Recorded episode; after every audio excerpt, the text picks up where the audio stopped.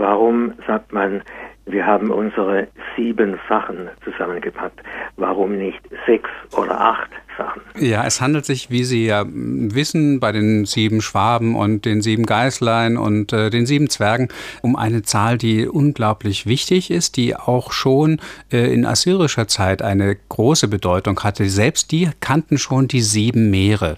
Dabei äh, geht es auch darum, dass man mit der sieben äh, eine Art von umfassenden Begriff hatte. Mit sieben konnte man sagen, das ist alles, um das es geht. Die sieben Meere sind eben alle Meere, die es geben soll. Natürlich wissen wir, dass es mehr gibt, aber man ging davon aus, das umfasst alles. Bei den sieben Sachen, da hat man dann die sieben genauso verwendet. Also die sieben Sachen müssen jetzt nicht genau sieben sein, sondern es das heißt einfach alle Sachen, die man mitnimmt.